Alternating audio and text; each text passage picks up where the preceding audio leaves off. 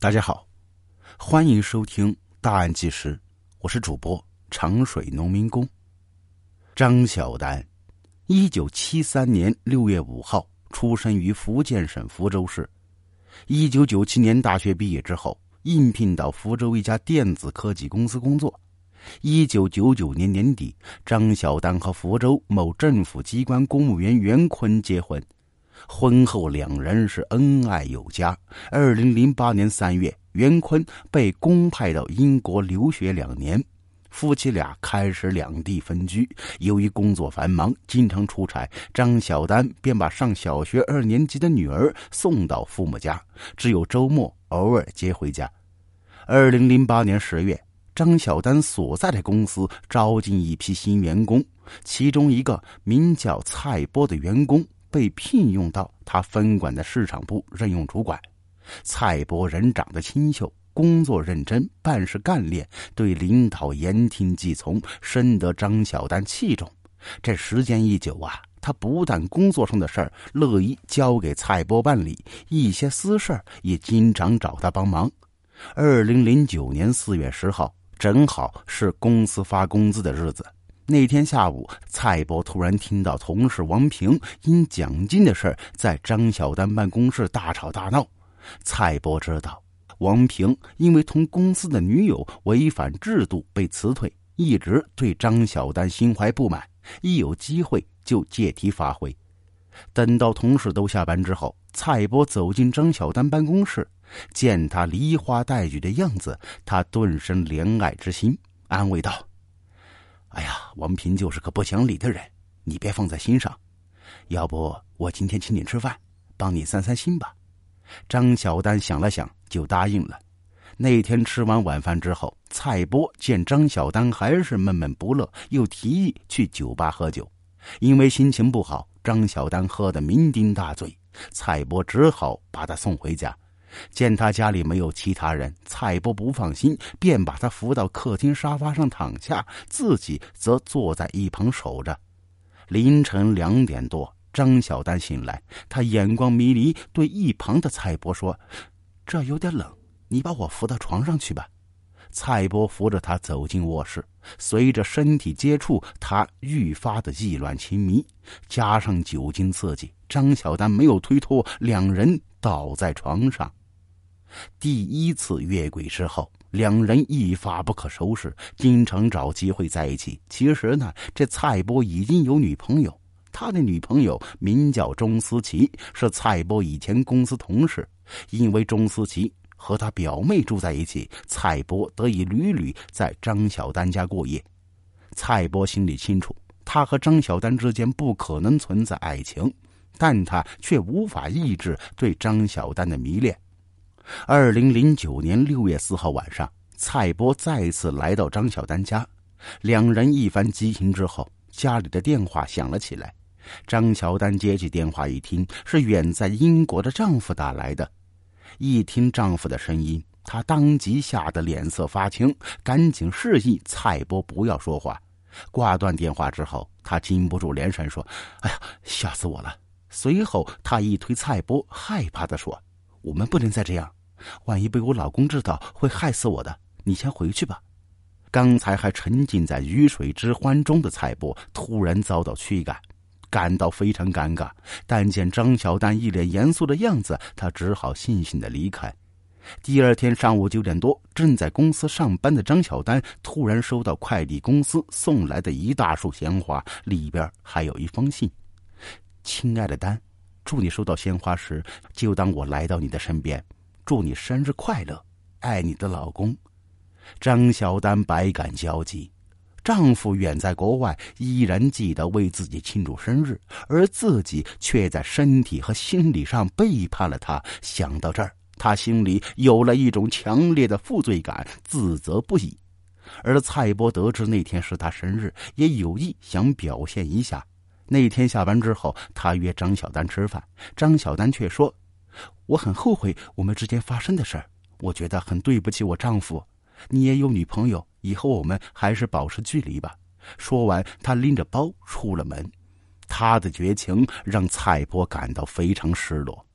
可张乔丹为了消除这个潜在威胁，他开始有意的在工作上对蔡波进行挑剔，希望以此让他辞职。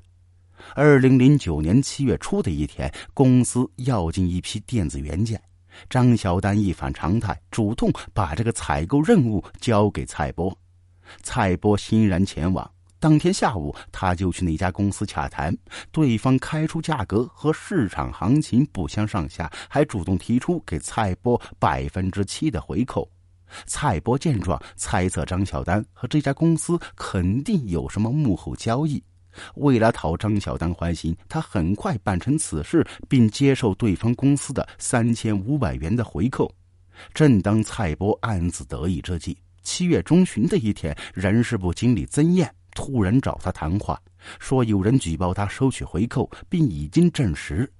曾燕说：“公司原本想报案，但你们张总为你说情，让你退赔，然后主动辞职，就不追究你的责任。”蔡波无奈，只好照做。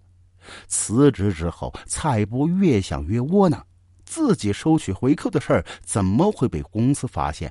郁闷之下，他把女友钟思琪约到咖啡厅吃饭。期间失落的他感慨地说：“我真的好想结婚呢。”钟思琪却说：“没房子结什么婚？你现在连买房的首付都没有，又失业了，还谈什么结婚？还可笑。”蔡波原本想从女友那儿得到些许安慰，没想到却被奚落得更加难堪。那晚回到宿舍之后，他辗转难眠，想到张小丹对自己的无情，一个恶毒的念头突然冒了出来：他要找他要一笔钱，弥补自己的损失，这样自己就可以买房和女友结婚。经过一番酝酿，第二天早上八点多，蔡波打通张小丹电话，想约他出来谈谈。张小丹立刻拒绝：“什么事儿？你就在电话里边说吧，我没时间。”他拒人于千里之外的态度再次激怒蔡波，他狠下心，用不容拒绝的口气说：“那我可就直说了，我要向你借二十万。”张小丹顿时警觉：“你借钱干什么？”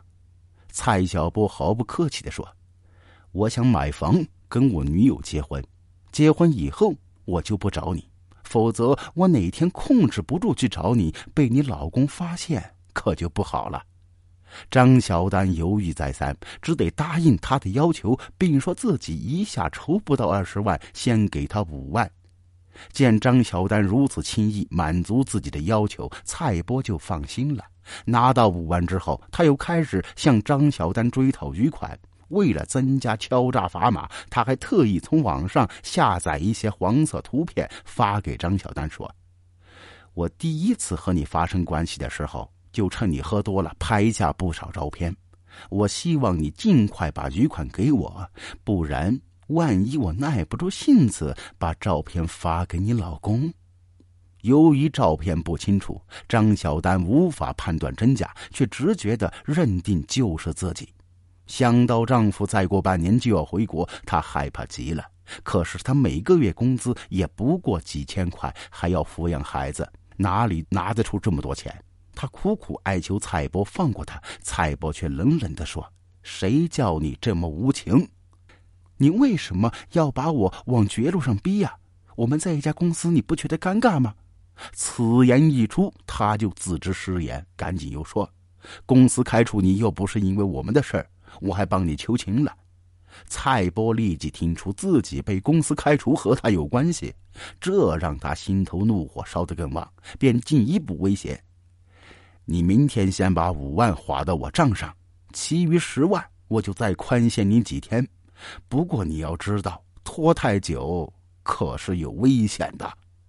张小丹害怕隐私暴露，第二天就给蔡波汇去五万。他原本想采取缓兵之计，没想到这时啊，父亲却来找他说，一个名叫蔡波的男人打电话给他，说他欠了一笔钱。父亲着急的问：“到底怎么回事？是不是遇到什么麻烦了？”张小丹万万没想到，蔡波去找他的家人，他惊恐不已，却也只能安慰父亲道：“没事那个人是个精神病，不理他就好了。”张小丹快被逼疯了，整天魂不守舍，经过一番思索，二零零九年八月二十号下午，他打电话给蔡波：“我想通了，晚上我们去酒店开房吧。那些钱我一时凑不齐，你就不要逼我那么紧，好不好？”当天晚上九点多，两人在一家酒店见了面。激情过后，张小丹让蔡波先去洗澡，自己则偷偷拨通幺幺零，称自己在酒店被人强暴。当民警赶到现场的时候，蔡波才知道张小丹报警指认他强暴，不禁大怒，两人当场争执起来。警方将两人带回派出所询问。尽管蔡波坚持说张小丹是自愿的，可张小丹始终否认，并一再强调自己当时有反抗行为，并抓伤咬伤蔡波。因为蔡波身上留着证据，警方暂时拘留了他。然而，在警方询问过程中啊，蔡波始终否认自己强暴张小丹，并称是张小丹因丈夫长期不在家，耐不住寂寞，主动打电话约自己开房的。可由于害怕带上敲诈的罪名，他一直不敢说出张小丹陷害自己的真实原因。而张小丹害怕暴露自己以前出轨的事儿，也只字不提幕后原因。最后，由于证据不足，蔡波关押两天之后被释放。得知男友背着自己和一个有夫之妇鬼混，并差点戴上强奸犯的帽子，钟思琪气愤不已，提出分手。在双重打击之下，蔡波郁闷的快疯了。想到张乔丹两次陷害自己，害得自己失业又失恋，还差点坐牢。他心里边充满仇恨，被怒火冲昏头脑的他决定杀死张小丹，以解心头之恨。二零零九年八月二十八号上午八点，蔡波经过一番准备，敲开张小丹的家门。蔡波刚走进客厅坐下，张小丹便对他说：“我女儿学校明天报名，我正准备给她送点东西，你有什么事晚上再说。”说着，他就走进卧室去换衣服，并关上了门。蔡波赶紧从包里边掏出早已准备好的水果刀，守在卧室门口。过了一会儿，张小丹开门出来，蔡波不等他说话，便对他腹部连捅两刀。由于用力过猛，水果刀断成两截，张小丹腹部顿时鲜血如流，当即瘫软在地。蔡波见他还没死，便又从厨房找到一把十字螺丝刀，对着他头部连戳几下，直到他一动不动，才仓皇逃离现场。因为张小丹此前和女儿说要送东西过去，女儿等到十一点多人不见他过来，便给他打了电话。发现手机关机，家里电话没人接，女儿感到蹊跷，便回家看看怎么回事。打开家门，她一眼就看到母亲躺在血泊中。警方赶到之后，通过调阅小区监控录像，并很快确认凶手就是张小丹昔日的下属蔡波。当天晚上，蔡波在出租屋被捉归案。至此，两人那段因婚外情出轨，最终引发血案的幕后故事大白于天下。二零一零年十一月八号，福建省福州市中级人民法院开庭审理此案，蔡波被判处死刑。好了，这起案件就说到这儿了，感谢您的收听。如果喜欢，别忘了关注订阅。